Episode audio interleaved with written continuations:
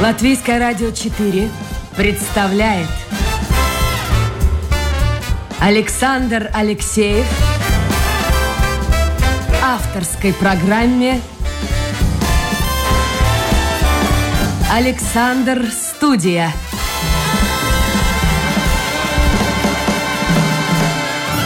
Здравствуйте, друзья.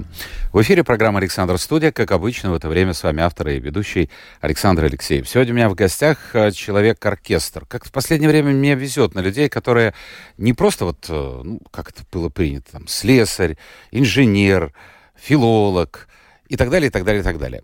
А сейчас вот э, очень часто приходят ко мне в эфир люди, имеющие сразу несколько профессий, работающие, главное, работающие в разных-разных сферах. Итак, давайте познакомимся. Моего гостя зовут Петерис Сычевс, или Сычев. Добрый, Добрый день. Так, э, Петр Сычев или Петерис... Я в анонсе сказал так. Петерис Сычевс. Как было написано? Да, как по паспорту. Изначально вообще я был э, Петр Сычев, то есть я когда родился в Пет- я родился в Петербурге, и там у меня как раз было написано... Там Петр Сычев, да, понятно. Петр да. Сычев.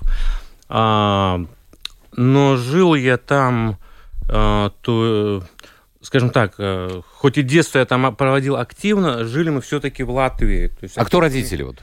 Отец у меня художник э, питерский, э, мать фотограф. А по национальности кто? Мать латышка, отец... э, А, то есть смешанная да, семья. Да. А дома? Вот интересно, вы жили и, в общем, на два дома выходят.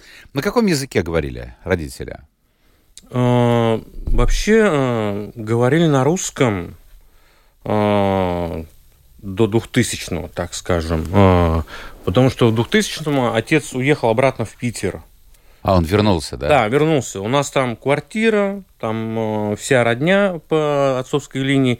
И ему пришлось вернуться, чтобы не потерять квартиру там. И еще, так скажем, бытовые такие моменты вернули его обратно. Э, И, честно говоря, э, один из моментов, важных моментов была именно творческая самореализация, которая здесь э, в конце э, 90-х была очень уже затруднена, Мгм. а в Питере, наоборот, э, в Петербурге все очень э, расцветало. э, То есть э, вот прямо вот этот питерский авангард, там космизм, нонконформизм, он бы очень приветствовался, и вот чтобы, ну, скажем, отпустили мы его реализоваться Хорошо. А откуда тогда у вас латышский язык? От матери. То есть э, мы перебрались, э, э, хоть я родился в Питере, но, но достаточно быстро, ну, два или три года мне было, мы переехали в Латвию. А, то есть совсем маленьким ребенком, да? Да, ну, и меня отсылали к бабушке с дедушкой туда как посылку каждое... Ну, это обычно. Да-да-да-да. На деревню к дедушке. Да, только в моем случае в Питер. И, то есть, в принципе, я там активно, можно сказать, проводил время, но реально жили в Липае. То есть, отец был главным художником в Лауме.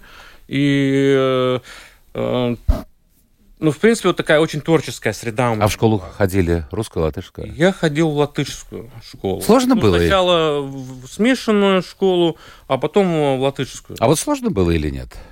В те времена, мне кажется, вообще нет сложностей-то не было. Что ребенок, плане. Да и как и для ребенка, да и, мне кажется, э, как-то время было такое... Ну, 90-е были, конечно, мутные времена, так скажем, но, в принципе, я никакого дискомфорта не ощущал. Слушайте, а так как мы, мне вас называть? Два варианта. Петерис Сычевс или Петерис Сычев или Наверно, Петр Сычев. Как? Как обращаться? Фамилию вообще больше Ну, вот у меня в этом у называть. меня как раз проблема. Я как бы человек, у меня как будто две души. Вот э, для латышей я, конечно, Петерис Сычеус, а, а для русских, вот особенно когда в Питер приезжали, в Москву, вот уже, ну, ну, я себя представляю э, Петром тогда. Петр Так будем называть Петром, нет? Или Петри. Давайте так, Петрис. Петерис Сы- Сычев. Да, хорошо. Э, Ну, у меня же тоже выходит в паспорте буква «С» добавляется. Александр Алексеевич. Ну вот, ну, Причем интересно, что у меня в паспорте... Да, кажется, у меня в паспорте «Л» мягкая. У дочки, которая тут же получала паспорт, «Л» твердая. Какая разница, по, по большому счету? Главное, чтобы человек хороший был. А, так вот, друзья мои, наш гость, я сейчас, может быть, что-то упущу, он поправит. А, психолог, автор нейрогеометрии, коллекционер, музыкант и к тому же владелец и креативный директор студии дизайна, которая так называется Сычев Дизайн. Ничего не упустил. В принципе, нет. Я бы поменял немножко, может быть, приоритеты. А вот что на первом месте в приоритете для вас? А, ну, последние 10 лет, конечно, психология. А, а второе это креативный директор. Это то есть изначально я был как, именно творческая личность. Но это от папы идет наверняка. Да, от отца, от э, матери, то есть э, они, она тоже фотохудожница была. И, в принципе, я в первую часть, как по началу жизни реализовался в их сценарии, так это назовем. То есть они хотели, чтобы сын продолжил... Не то, что они хотели, просто такая среда была. И, можно сказать, нек- некоторые, ну, не знаю, можно ли так... Ну, какие-то таланты, конечно, они мне подарили. Как, как минимум эту среду. То есть я, в принципе, рос постоянно а, вот в этих а, художественных мастерских, а, вот в, в этой Это такой... богемная жизнь была, нет? Ну, в Питере можно сказать, что богемная, да, ну, как минимум, такая очень творческая. И, в принципе, я пошел как бы по их э, стопам.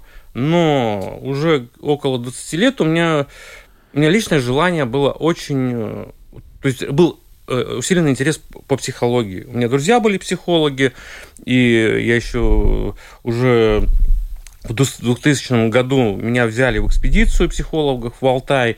То есть там была интересная группа психологов, которые... Шамбалу искали там что там? Они искали тогда шаманов. Э, но, в принципе, можно сказать, что Шамбалу. И нашли? И э, вообще-то кое-что нашли. А, но суть немножко в том, вернусь к тому, что личное такое желание было именно психологии у меня.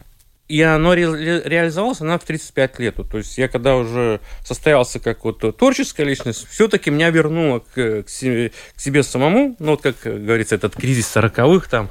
А мне немножко раньше, но я пересмотрел вот эти свои изначальные как бы такие вот э, побуждения, можно так сказать, и вернулся в психологию. Хорошо, мы о психологии еще поговорим. Я хотел бы вот э, начать все-таки с этой студии, потому что я так понимаю, что это основное, что вам приносит сейчас доход какой-то. Нет, Нет? наоборот. Даже, да, нет, да? Но тем не менее, да. э, среди ваших клиентов э, есть люди очень известные в Латвии. Это тот же Раймон Паулс и Вайра Вить Фрейберга. Но с Паулсом все понятно. Мне кажется, все понятно. По всей видимости, вы оформляли диски. Да, именно То так. есть это понятно. И там тут же Гунтарс Рачс. А Вайра Вике-Фрейберга, как она попала к вам? Что она заказывала? Она заказала э, домашнюю страницу, то есть веб-пейдж, как бы. Э, да, вот заказала. А, а почему? А вы встречались с ней или через помощников? Да, я, через, э, я до этого с ней встречался в одном проекте. Э, был, там, был тогда проект э, «Драуг с Драугом», такой альтруистический, можно сказать.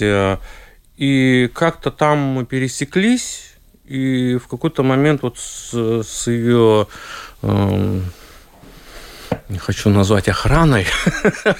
Ну, можно так сказать. Да, э, забыл. Ну, как бы вот секретарша ее. И как-то там вот э, пошел разговор. И вот а вот интересно, она какое-то влияние на вас оказывала? Все-таки это ее домашняя страница. А какое-то видение есть наверняка.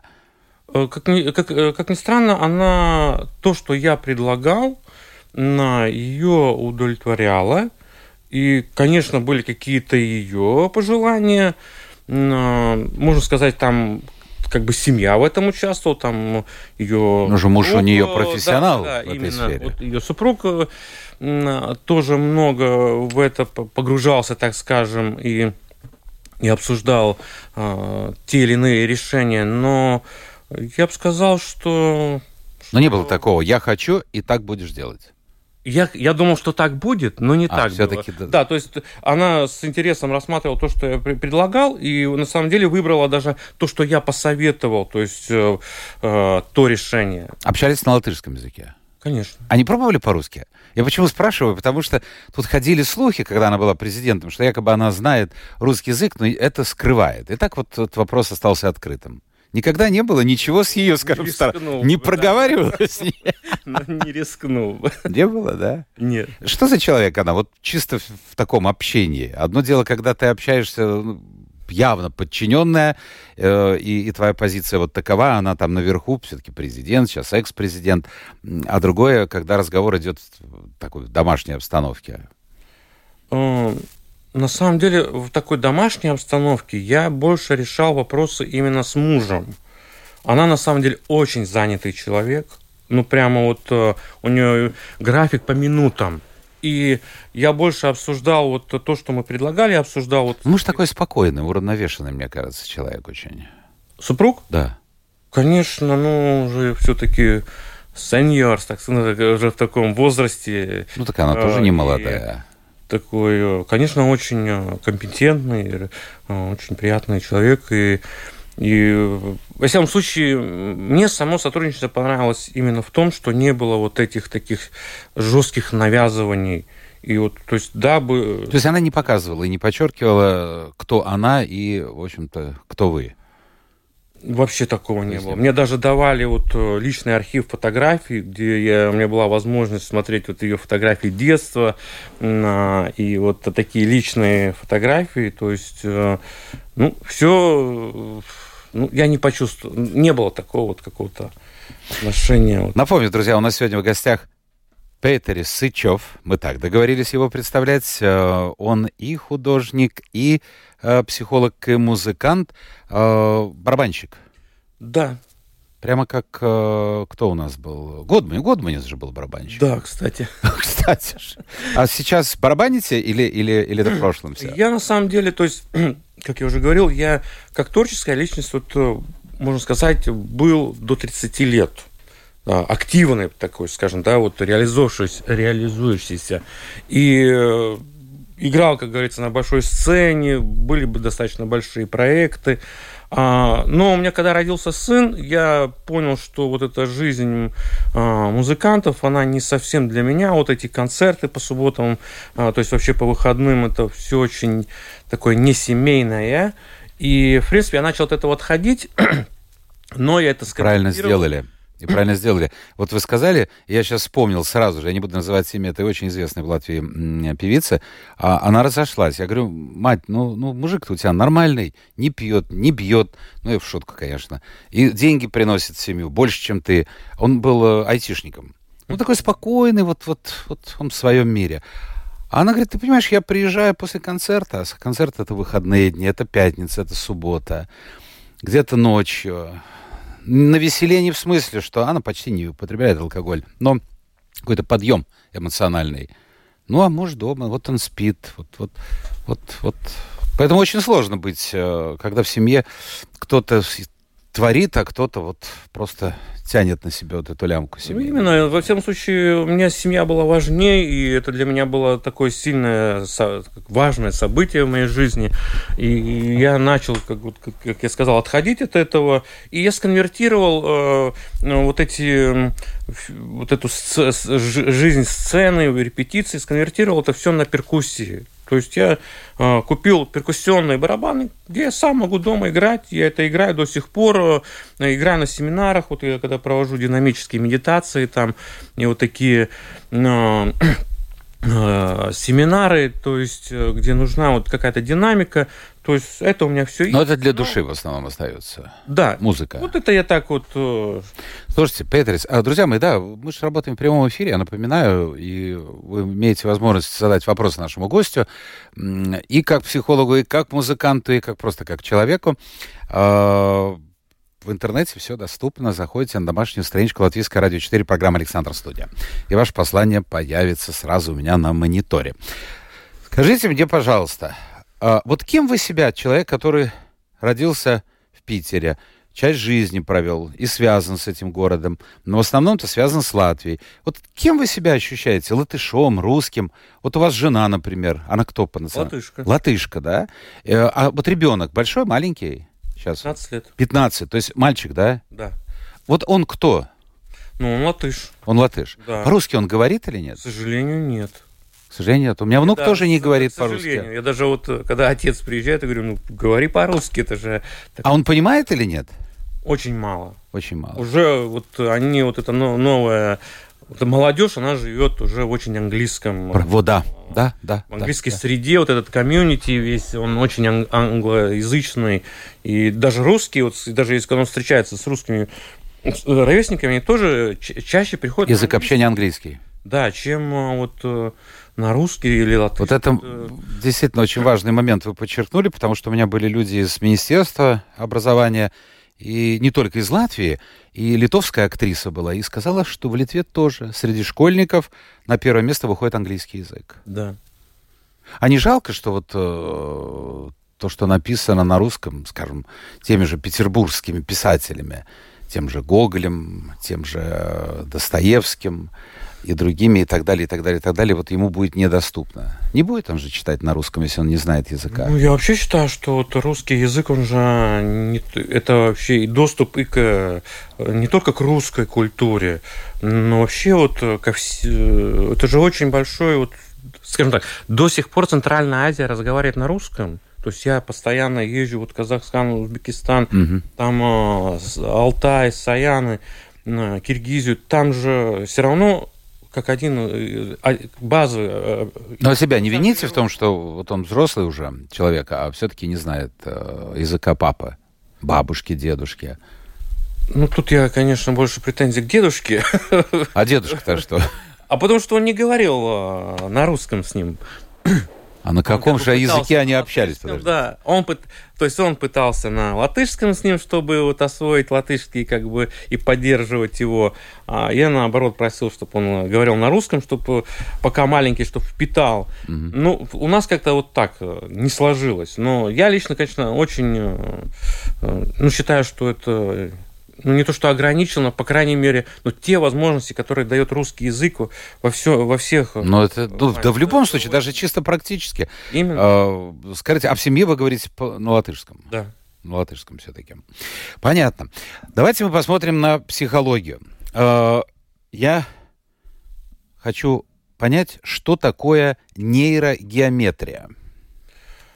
А, нейрогеометрия. Вот так, очень по-простому, чтобы было бы понятно не только мне, но и слушателям. Ну, дело в том, что я очень много э, чего учился из, э, помимо практической психологии, учился в том числе э, э, э, Э, нереалистическому программированию, э, э, вот, генеративному трансу и, и, и, и много еще чему, в том числе сакральной геометрии. И в данном случае я объединил геометрические формы, вот именно вот в, в, с методами генеративного транса. Ничего не понимаю. А, Ничего не понимаю, Петрис. Да, слушай, ну, я, потому что а, я читаю, слушайте, так, звучит как музыка. Вот у меня написано, э, занимаетесь вопросами трансперсональной э, психологии, э, сертифицированный э, типолог, системный и структурный коуч. Все это понятно, но, то есть так красиво звучит, но, но вот это, это, это что? Что да. вот? Если вот... очень просто, без э, терминологии, что там, из чего это состоит, это арт-терапия. Художественная терапия? Да. Подождите, у меня кто-то был в передаче несколько лет назад, кто м- якобы помогал людям выходить из сложной ситуации, которая складывается в жизни, а, одним простым прикосновением, ну, наверное, это я так утрирую, гонгу. Даже приносили гонг в студию, и, и, и вот этот гонг, он какой-то звук издавал, и что-то это помогало. Это вот в этом направлении? Нет, это тут именно вот а, а, как рисовать, а, как вообще а, менять себе состояние так. за счет рисунка. А, угу. То есть опять, смотрите, прослед... прослеживается путь вашего папы, где-то мамы, да, и да. опять-таки. То есть живопись, искусство как какой-то успокаивающий фактор, может быть, да? Ну, на самом деле, в данном случае это почти как психотерапевтический инструмент, то есть это арт-терапия, это не, это не, не, не, не медитации там какие-то, и не... Это как бы достаточно уже качественный инструмент, с которым можно прорабатывать как травматизм. Ну, как вот происходит это на... Э, вот, вот у нас Уна, э, режиссер сегодня эфира. Здравствуйте. А то ты все прям ты заслушалась. Вот она, у нее возникнут проблемы какие-то в семейной жизни. Она придет к вам. Ну, любой человек, неважно. Особенно сейчас, когда так неспокойно в мире. Как это происходит, процесс? Вот я хочу успокоиться, например, она скажет, или кто-то скажет. Как это происходит на практике? Ну, если попробую объяснить, э, как говорится, на пальцах. Но, Да, в вот- принципе, это так. Человек сначала мне рисует свой, э, ми- э, свой деструк- свое деструктивное состояние, да, или вот неудовлетворенное состояние. То есть вы просите э, Рисует изобразить что-то. да. Именно минус сначала. Ну, то, что он для себя воспринимает как негативное или э, какое-то состояние, с которым он не справляется. А что рисует? Вот я как сейчас подумал, я бы не, не смог бы так сделать. Вот именно. Вот в этом и задание. Сначала рисуется э, то, как вы воспринимаете свое состояние. Потом, то есть это э, Ну а что вот, что изображает? Или просто какие-то круги, всё, там, каракули? все что угодно. А, просто свое состояние. То есть можно нарисовать эмоцию, более того, можно за счет рисунка, можно даже танцевать. То есть если я вам попросил бы вот поставить музыку, и чтобы вы нарисовали танец или, или рисовали так, как вы хотите танцевать Мгм. под эту музыку, у вас на самом деле вот за счет а, того, что вы рисуете, а, а вот э, э, за счет этой небольшой моторики, состояние внутри будет меняться, как будто вы танцуете. И Хотя вы не танцуете. да, хотя и вы не танцуете, но реакции будут как будто вы танца- танцевали. Притом это замеряется. Сначала записываете, то есть у вас, например, там состояние, э, какое-то вялое состояние, например, перед заданием. Вот чувствую с- себя а, там на двоечку, да, из десяти. И вот э, ставим песню тонусную, например, и, рисуем, а, как бы я танцевал под свою вот э, эту пе- э, песню, которая нравится. Человек зарисовывает ее, на самом деле, и рисует, э, вот как будто танцует. И вот это э, как раз вот э, сейчас такое тоже сложное слово нейро, нейропластицитата, вот эта нейропластичность, вот, которая передается за счет этой моторики, а, в мозгу, в принципе, происходит танец, но движения по, такого полного тела Нет. нету. И вот э, таким образом прорисовывается, а, например, минусное состояние, Мгм. то есть как, вот неудо- какое-то неудовлетворенное, а потом рисуется на- наоборот э, плюс. Какое состояние я хотел бы? То есть настоящее состояние и желаемое состояние. А как от одного к другому перейти? Ну вот рисунок есть. Вот передо мной, допустим, два рисунка. Один со знаком минус, другой со знаком плюс. Что вы можете сделать с человеком, с его головой, с его психикой, для того, чтобы вот из минуса он перешел в плюс, позитив? Вот честно скажу, трудно мне вам будет вот так прямо объяснить без конкретного приме- примера, а, поскольку там используются именно а, технологии гипноза и само, в принципе, на, а, со- э, техники транса, как себя вводить в транс. При трансе, вот как я говорю, уже все равно танцуется или не танцуется, рисуется или не рисуется. Че- Человека вводят, э, я ввожу в транс, в принципе, я учу его, на самом деле. Же шаманизм какой-то, нет? Почему? Это, Нет, я сразу же вспоминаю Можно и вот так. э, по фильмам, по рассказам. такой, Он там бьет в бубен что-то. это. Но, но без, э- вот можно сказать, что это что-то похожее, но без этой экзотики. Понятно. То есть просто у вас лист за счет э, заданием, ко- которое вы прорисовываете, вводя себе, себя вот в этот автогипноз и в транс, и за счет этого, можно сказать, себя программируете. А вот это, я смотрю, вы побывали и тут и Тиньшань, и Алтай, и Саяны, и Гималай. Это все вот оттуда идет, какие-то истоки? Откуда вообще все это?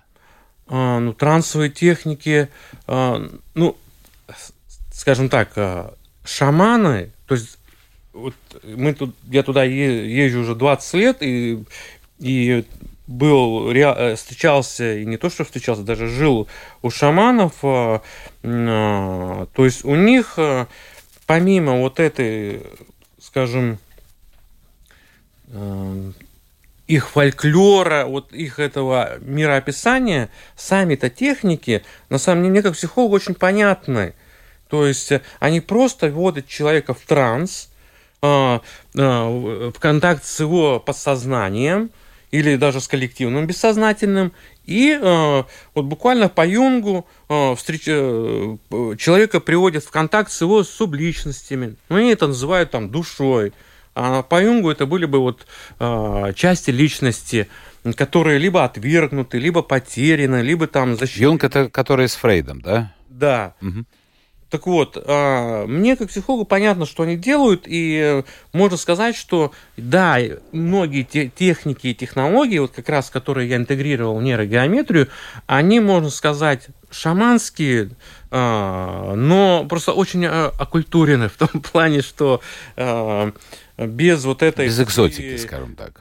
Как? Без экзотики. Да, без, без вот этой шаманской экзотики, которая больше... А Индия, вот скажем так, это еще одно направление, куда очень часто люди из Европы, из Америки ездят, это очень модно в последнее время, живут там, пытаются найти себя, свое «я». Для вас это, это другой мир? Да, он отличается. Отличается. А, и, и тот, же самый, тот же самый Тибет, Непал очень отличается. Это все-таки буддийские страны. Индия это такой хинду, и вот это все, вот, э, скажем, там, ну, там много чего, а, но это разные миры. То есть вот, э, вот этот алтайский, саянский, тоже тяньшанский, там шаманизм, он такой на грани с ламаизмом, то есть, можно сказать, с перемешку с буддизмом. В, общем. Лама, э, в принципе, вот э, алтайский шаманизм вообще такой ламаистический. Это что это означает ламаист, э, вот этот буд, смешанный буддизм э, с буддизмом, шаманизм? Это, то есть у них контакт э, все равно с природой, то есть акцентируется именно контакт с природой, вот э, там э, поклонение солнцу, реки, вот с, со стихиями э, именно э, вот природными, но есть эти есть боги, вот эти чистые состояния, которые предлагаются в буддизме. Хорошо, Петрис, вот я сейчас мысль возникла. Вы профессионал в своей сфере, и вы приехали, ну, скажем так, учиться у профессионалов, экзотических профессионалов, у шаманов, а вы не пытались стать хотя бы на какое-то время, там, не знаю, на полчаса э, пациентом этого шамана? Не пробовали воздействие вот этих шаманских о, сил? И о, как? Я там целых 10 дней жил И в как? Серьезно. Серьезно, да? То есть стоит им верить? А, ну, Потому что многие относятся к этому, как, знаете, как к модному увлечению. Ну, туда, куда я попал, модным не назовешь. А... Что, что вы имеете в виду? Я, у меня был такой интересный опыт и встреча с суфийской э, в Казахстане. Это Дервиш, который вот так танцует по кругу? Да, она была таджичка, и вот она меня как бы вот мои эти знакомые с Алматы, как бы мастера, у которых я тренировался, они мне сказали, съезди-ка ты э, к этой суфийской э, Дервиш, она в пустыне живет, и она там что-то проводит. Так вот, э, когда я к ней приехал, но интересно было то, что она не говорила на русском, угу. и, не, и не было понятно, о чем вообще речь. И э, почему это подчеркиваю? Потому что не было возможности ни надумать, ни придумать ничего. Либо у тебя есть переживания и ощущения, либо их нету. И, у вас? и вот она меня попросила, то есть не попросила, она, а, то есть через человека спросила, вы вообще собираетесь тут остаться или как? И я, поскольку уже понял, что я так далеко доехал, там чуть не у киргизской границы, я сказал, я остаюсь. И остался там а, на целую неделю. Так вот, помимо того, что у меня отобрали паспорт, деньги, они э, и отослали, э, э, как это, э, в общем, дали мне 40 овец. Овец? Да, и отослали в пустыню, э, как э, этого... Пастуха? Да, пастуха. Хорошо, подождите. И, и в этом был смысл какой-то?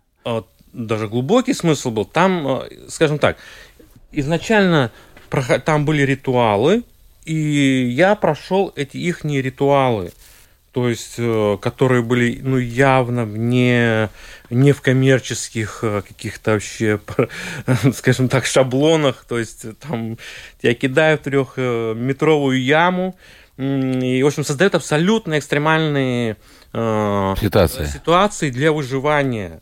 То есть э, я такого вообще видел, то, читал только вот в книгах Кастанеды, Карлса Кастанеды, который известен вот именно как в плане там мексиканского шаманизма и так далее. То есть вот что, то есть когда тебе шаман создает ситуацию для выживания, кризисную. да, кризисную.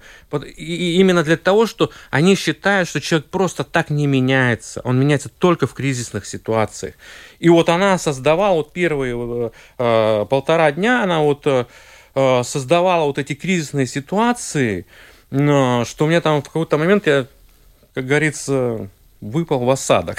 То есть опустил руки. Слушайте, ну можно было остановить эту... Ну, все-таки это игра. А, смотрите. Так вот, а, как раз остановить-то не совсем можно было. Именно для этого они отобрали деньги и паспорт, чтобы я не мог сбежать. Я представил себе вас да. с этой отарой. Да, чтобы я не мог сбежать. Я сначала не понял, думаю, может, какой-то криминал, что это такое вообще? Почему это у меня не паспорт забирают? То есть я поначалу даже немножко испугался, честно говоря. Ну, не аферизм или какой-то. Так вот, нет, все-таки э, это именно делалось для того, чтобы вот я не сбежал. И вот после переживания того состояния, которое она мне дала, она меня отослала вот в пустыню с этими 40 э, овца, А чем закончилось? А закончилось это тем, что ну, я как бы там жил, работал, проходил у нее еще разные ритуалы. Ну, и на самом деле у нее достаточно большой поток э, вот этих как раз э, людей Саулов, э, с проезжавших. Но мне она разрешила жить. То есть там была такая, я бы как психолог это назвал, что такая как трудотерапия, можно сказать, да, где, в принципе, можно было остаться. А, люди, некоторые, которые приезжали к ней лечиться, жили там и работали. Вот я, в принципе, такой вот формат был. Хорошо, на выходе что у вас изменилось? На выходе на выходе, ну, скажем так, э, такого состояния, ну, во-первых, во-первых, чистоты, вот, э, она дает, э, скажем так, редкие вот такие трансперсональные, трансцендентальные состояния, а, дает их пережить, и в моем случае еще и вот была возможность это состояние закрепить. То есть, что я могу войти в это состояние. Сейчас здесь, в Риге, вы можете это повторить, скажем так? Ну, не с Атарой, не с овцами, ну, я не знаю, поставить человека в какой-то там... Вряд ли, наверное, сейчас другой... Ну, вообще, да. Ну, хорошо, а с другой стороны, посмотрите, в каком мире мы живем. А, вот, вот, вот война идет, и э, страшная агрессия с одной стороны, и с другой стороны, и общество разделилось, и в Латвии в том числе общество разделилось. А как можно помочь вообще? Можно ли помочь людям Потому что порой граница проходит через семью. Жена да. по одну сторону, муж по другую сторону. Вот это постоянная информация о насилии. Кто-то говорит, не надо смотреть телевизор, не надо читать то, что пишут СМИ. Но, но все равно какие-то отголоски-то появятся. А что делать? С нарастающей агрессией? Да. А вы чувствуете, что она вот нарастает в обществе агрессии? Конечно. Чувствуете конечно. тоже, да? Даже э, это же даже у нас тут э, и по своим клиентам. Ну, вообще у нас больше нарастает состояние вот э, тревоги, панических атак, вот это обсессивно-компульсивные расстройства, так называемые. То есть это обсессивно это навязчивые мысли, компульсивно навязчивые действия. Да? А, то есть у людей сейчас вот прямо идут вот такие вот уже расстройства психики. И... А что делать? Убежать же невозможно от этого мира. Вообще, как бы есть э, много все-таки техник, которые могут помочь и э, со снятием стресса, и вот с, с теми же вот, паническими атаками. Э, ну, тут, э, ну, посмотрим, может быть, я все-таки попробую дать какие-то техники, но, в принципе, э, на данный момент вот нужно было все-таки избегать вот этого последнего раздражителя. То есть видно, что у людей сейчас накапливается вот эта фрустрация сильная, э, как у одних, э, у людей с убеждениями, что Россия права, и вот у других, что Россия не права, и вот это, все эти конфликты, тут э, важно не стать вот этим последним раздражителем, на которого выльется эта агрессия. А выливается, между прочим, в социальных сетях, я обратил внимание, ну, по любому поводу. Конечно. По любому поводу. Вот в том-то и дело, что вот этот э, э, вообще агрессия-то она э, э, чем она отличается от насилия? Насилие это э, э, принуждение и применение силы. Агрессия это уже наси, э, нанесение ущерба, целенаправленное нанесение ущерба. И, как правило, вот у людей накапливается вот где-то эта неудовлетворенность, И вы можете просто стать капельку, капелькой, вот последней капелькой в его неудовлетворенности, да, вот в этом конфликте убеждений, которые сейчас очень сильно конф- конфликтуют и конфронтируют. И, в принципе, если это в семье... Э, Но самому можно как-то решить эту проблему? На самом-то деле можно, и даже очень конкретно. Ну, что делать? Во-первых... Не говорить, может быть? А, Вообще не поднимать темы, ну, по которым будут разные точки есть зрения. Есть стратегия избегания, есть стратегия... Э, Венош у нас. Единение, единение. А, ну, да, что вот э, Венош у нас стратегия. Ну, да. Да? Да. Стратегия избегания... Согласие, можно сказать. Согласие. Согласие, да. Согласие. То есть стратегия избегания, стратегия согласия, даже стратегия нападения. А согласие каком и... образом? Подождите, а как может быть э, согласие, если люди придерживаются совершенно противоположных точек зрения? А, я вообще в данной ситуации достаточно, поскольку я сам встречаюсь даже со своими э, как раз вот питерскими друзьями при обсуждениях вот ситуации, э, которая сейчас вот складывается в связи с Украиной, то есть там очень конфликтные у нас разговоры получаются и создают, как бы создаются. А, тут мне, конечно, больше всего помогают навыки коммуникации. А, когда, я знаю, как разрядить человека. То есть убедить я... его в противоположном, наверное, невозможно. Это бессмысленно. Это бессмысленно, да. Даже если его переносить вот на уровень э, убеждений э, и, помо- и ему пытаться объяснить, как формируются убеждения, кто ему его, их формировал, когда у него сформировались, и вообще, что э, человек же, не все знают, что мы вообще на самом деле заколдованы убеждениями, в том плане, что когда у нас сформировано убеждение, мы из реальности выделяем те факты, которые подтверждают наши да. убеждения. То есть мы хотим слышать то, в чем Именно, мы уверены. Да. Э, да. Именно подтверждение ищет, э, психика так устроена, что она ищет подтверждение. Это как с ковидом мы видели, как у одних э, полностью сформировано убеждение, что это все не то, и у них там, как и свои исследователи, свои... Ну да, а те, кто против, и, понятно. Точно так же. Я понял. Послушайте, мы уже залезли за эфир, за рамки эфира. И у меня вопросов масса. И слушайте, ну давайте вот такой классический вопрос, но очень короткий ответ хотел бы получить. Э, слушатель спрашивает, а, вообще есть ли психика, и что такое психика, что такое душа человека. Вообще вот говорят, одни говорят, ну это вообще нет, это не существует, это выдумки, а другие говорят, нет, душа есть в человеке. Вообще вот есть э, душа в человеке? На самом деле я считаю, что душа, она и есть именно психика. Просто э, психика это новое слово. То есть процессы, которые происходят в сознании, то есть наши мысли, чувства и поведение, это вот как раз то, что в, нашей, э, в нашем сознании мы способны отслеживать э, из своих психических процессов. Это просто научное название, а в архаических названиях это называется Душа. душой.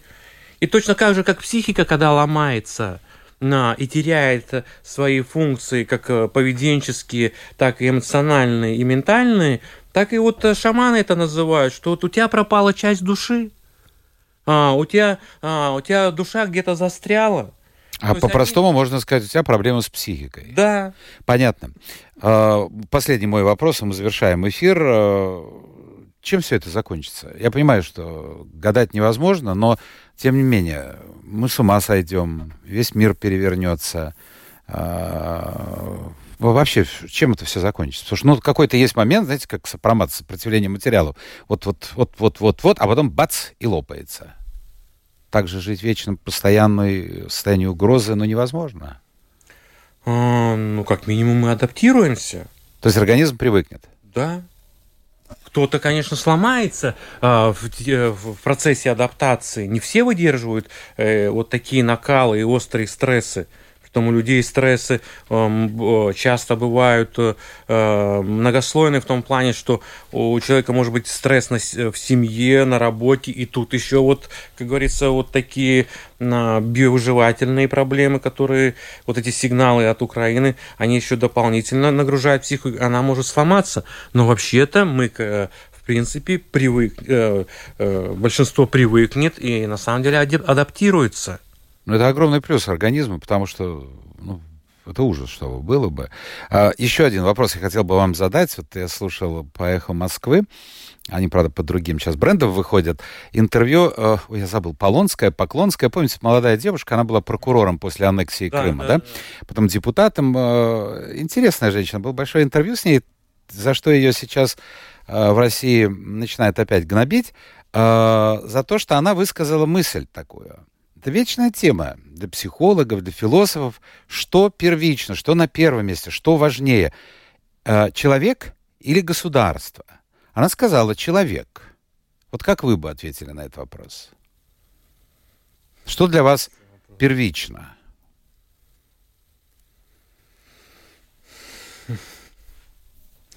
Наверное, все-таки государство, потому что оно создает э, способность для э, способность выживания для человека – то есть человек, он социальное существо, и без социума оно, он не выживет.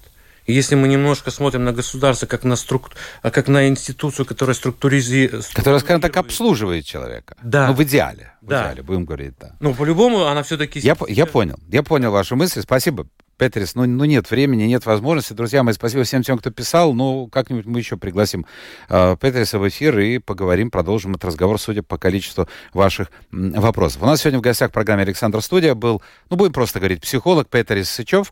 Э, спасибо, Петрис. Спасибо всем тем, кто был вместе с нами. Завтра новый день, новый эфир, новые гости. Пока.